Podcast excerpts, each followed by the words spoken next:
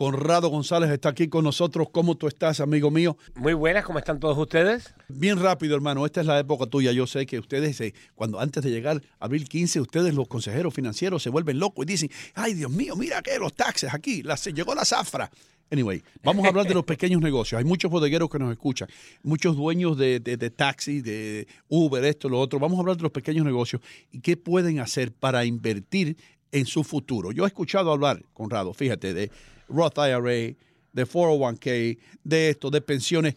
¿Cuál es la manera mejor para el dueño de un pequeño negocio de comenzar a invertir hoy para el futuro, para cuando se retire? Para, los retiros, sí, hay varias, hay varias maneras de hacerlo. Obviamente, la más fácil y la que más debíamos usar son los IRAs, Individual Retirement Accounts. Esas son las letras IRA. Y cualquier persona puede que trabaje en los Estados Unidos puede coger una parte de su sueldo y guardarla para el futuro. Tiene varias ventajas. Si haces un IRA eh, regular, lo que le dicen el IRA regular, puedes deducirlo de los taxes de este año. Vamos a suponer, tú ganas 50 mil dólares y quieres guardar, puedes guardar hasta 5 mil 500 dólares de ese dinero sin pagar un centavo de impuestos. No hay que robar el gobierno, no hay que meterlo, como decimos nosotros, abajo de la mesa, no hay que ponerlo en el colchón, no. Se lo dice al gobierno, me gané esto, pero no quiero pagar impuestos. Ellos te lo dejan sacar y lo puedes invertir Oh. en lo que tú quieras. Puedes invertirlo en la bolsa de valores, en acciones, en... en- Ok, pregunta bien rapidito, si hay dos dueños en el negocio, ¿ese dinero se dobla, se multiplica por dos? Por dos. Y Ok. si, y si hay tres, pero esto no tiene que ser Si tú negocio. tienes un niño menor de edad, ¿lo puedes poner también No. en el contrato? No, no, ¿No? no, no, no. Solamente si trabajas, dinero que trabajas. Si no es dinero que trabajas, no lo puedes poner en esto. Y hay dos tipos de IRAs. Hay uno que se llama Roth IRA y se llama Roth R-O-T-H por el legislador que hizo este, esta- este plan en el cual no lo puedes deducir de los taxes ahora. Y la gente dice, bueno, ¿cuál es el beneficio? El beneficio es que cuando lo sacas a retiro no tienes que pagar impuestos ni en lo que pusiste ni en todas las ganancias que tuviste. La gente no se da cuenta que qué beneficio da eso. Por ejemplo, si tú tienes 40 años y pones 10 mil dólares hoy, pagaste tus taxes en 10 mil dólares. 2 mil dólares pagaste por, por eso, por esos 10 mil. Pero dentro de 30, dentro de 26 años, cuando te retires, tienes 150 mil dólares. No tienes que pagar un centavo ni en las ganancias ni en el principal. Y eso So, es completamente legal, hermano. completamente legal. Mira eso. Pero esto nada más que estamos hablando para la gente que tiene ira. Si usted tiene un pequeño negocio, usted debe pensar en hacer una pequeña corporación, un LLC o un subcorporation S. Y entonces usted puede hacer un plan que se llama 401k, que muchos de nosotros hemos oído de él. Y ver qué es eso de 401k. Esa es la sección en el libro de IRS, que tiene como 10.000 páginas, que te deja guardar dinero a, eh, sin tener que pagar impuestos. Y ahí puedes poner hasta 25.500 dólares por persona. A Eh, ver, Conrado, fíjate una cosa, yo tengo una duda acá para también disipar la duda del oyente. Cuando me hablas de una pequeña corporación, ¿también me estás hablando bajo la condición de self-employer? Exactamente, el self-employed lo que hace es que hace una pequeña, en vez de nada más que hacerte como self-proprietor, que lo tenemos mucha gente y tiene, además de que no puede poner mucho dinero en tu retiro, un montón de otros problemas, que decir que te pueden demandar personalmente, te pueden quitar tu casa personal, pueden quitarte tu carro personal, cualquier dinero que hayas ahorrado que, que- que estés usando para tu trabajo. Solo. Ahora, Conrado, pa- para comenzar a, a- elegir ese plan de retiro, porque uno siempre va buscando como información hasta dar con algo que te sientas cómodo Claro. y convencido, y ahí es donde lo tomas. ¿Cuáles son esas claves o esos, vamos a, a llamarles daños ocultos, que siempre tienen este tipo de planes, que hay que tomar en cuenta y hay que tener ojo pelado? Bueno, una de las cosas principales es que esto tiene que ser hecho cuando es el 401k. El IRA, no, el IRA es simple. Lo puedes hacer tú solita, Andreina. Vas al banco, lo abres. El problema es que quién te va a ayudar a invertir, lo que es el problema que veo con mucha gente. Lo ponen en un banco que no les paga nada. Eh, debes invertirlo en algo que eh, a largo plazo te pueda dejar un buen eh, eh, ROI que se llama Return on Investment, que te devuelva en tu, en tu capital. Pero el, el IRA no hay nada, nada más que vas al banco, firmas los papeles y puedes abrirlo inmediatamente. El 401k te hace falta una tercera persona que te lo mire porque el gobierno requiere y, es, y cuesta.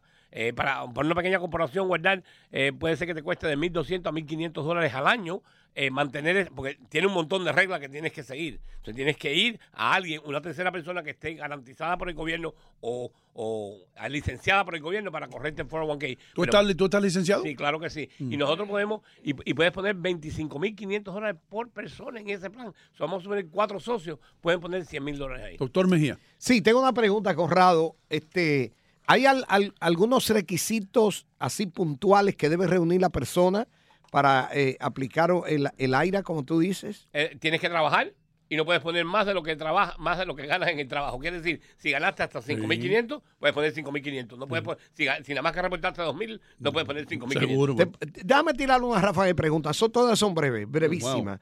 Ok, ¿tiene que estar casado, soltero, no importa? No importa. Eh, IRA es eh, personal y no se pueden mezclar. ¿eh? Mucha- una buena pregunta, doctor. Mucha gente me pregunta, bueno, mi esposo y yo queremos abrirnos juntos. No, no se puede hacer primero porque tiene que ver con edad y si no tienen la misma edad no se puede hacer. Pero además tienes que tenerlos separados. El gobierno no deja que haya dos personas en un IRA. ¿Hay una edad mínima para esto? No, enseguida que trabajas puedes empezar. Hasta los 20 años. Tengo una preguntita. Si empiezas a trabajar a los 17 y quieres poner, puedes, puedes hacerlo a los 17. Terminé Pero la esta, esta es la pregunta más importante que se le va a hacer a Conrado González en esta mesa.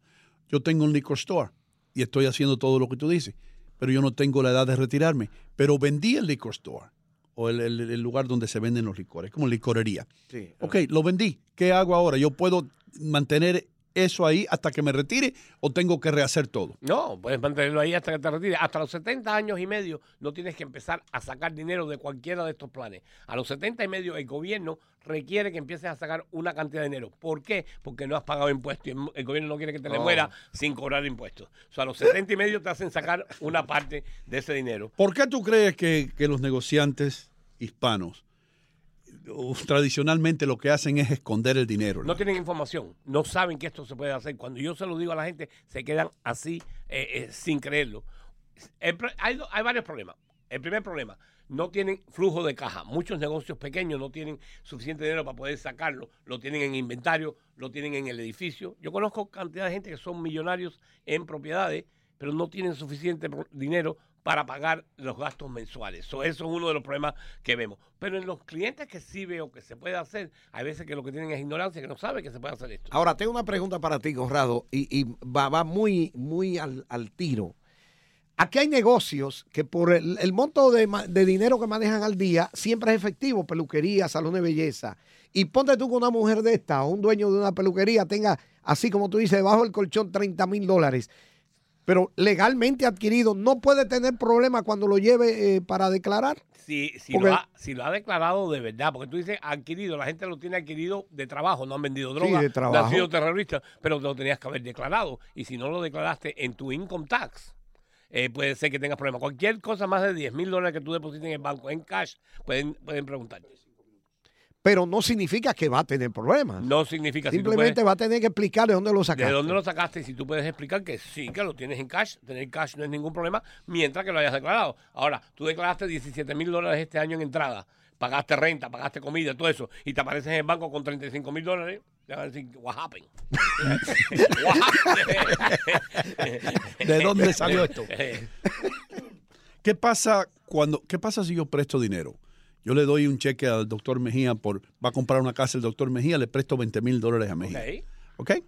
Mejía se va, compra su casa y me dice tres años después, mira, Ino, aquí están los 20 mil dólares en cash, en efectivo. Llego yo con 20 mil dólares al banco. ¿En qué problemas me meto? No te metes en problema ninguno, el que se puede meter en un problema es el doctor Mejía, donde, eh, porque tú lo vas a echar para adelante ahí como el carrito al helado. Cuando te diga, ¿de dónde sacaste el dinero? Él va a decir, ah, Mejía me, lo dio. me lo dio Mejía que yo se lo había prestado. Exactamente. Aquí está el cheque que yo le presté, aquí está el cash que me trajo.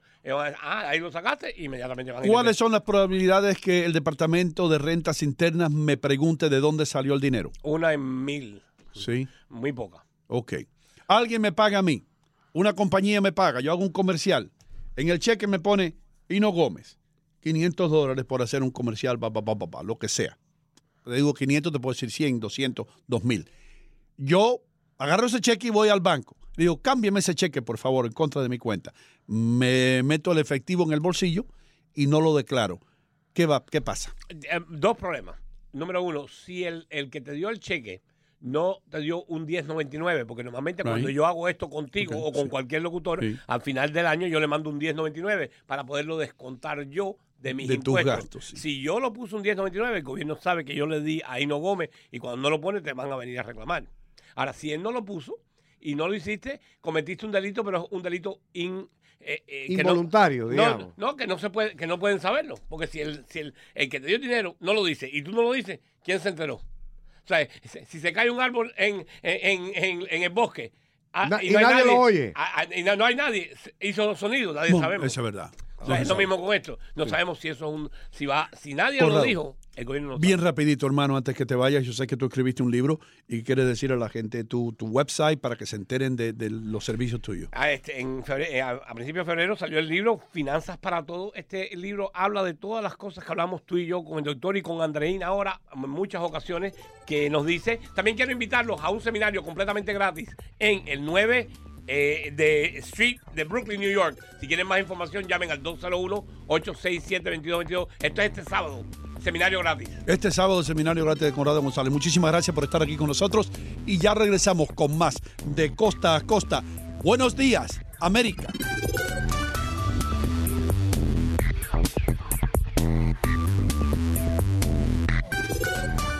Alegrando tus mañanas con entretenimiento, información y más. Buenos días, América.